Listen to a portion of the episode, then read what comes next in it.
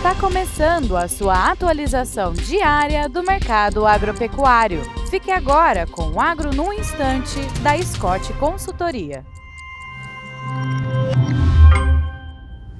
Olá, estamos aqui para mais um Agro no Instante. Meu nome é Alcides Torres, eu sou engenheiro agrônomo e analista de mercado da Scott Consultoria.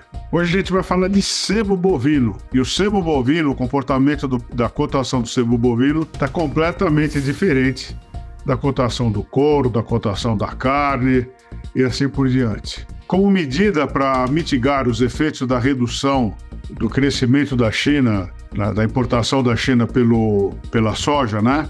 O governo decidiu ou anunciou a intenção de aumentar para 15% a participação do biodiesel uh, no óleo diesel, é o diesel B, né? Isso já deve acontecer uh, em 2024, mas as indústrias já estão se preparando para essa nova situação de mercado. Com isso, a cotação do, do, do bovino subiu, já também prevendo e deve subir também o preço do óleo de soja, já prevendo esse aumento de, de demanda. No Brasil Central, o sebo bovino está custando R$ 4,50 por quilo, preço a prazo e livre dos impostos, livre de frete. Uma alta de 7,1% na comparação feita semana a semana. E no Rio Grande do Sul, que é outra praça importante, o sebo está custando R$ 4,60 por quilo, uma alta de 2,2%, também na comparação semana a semana.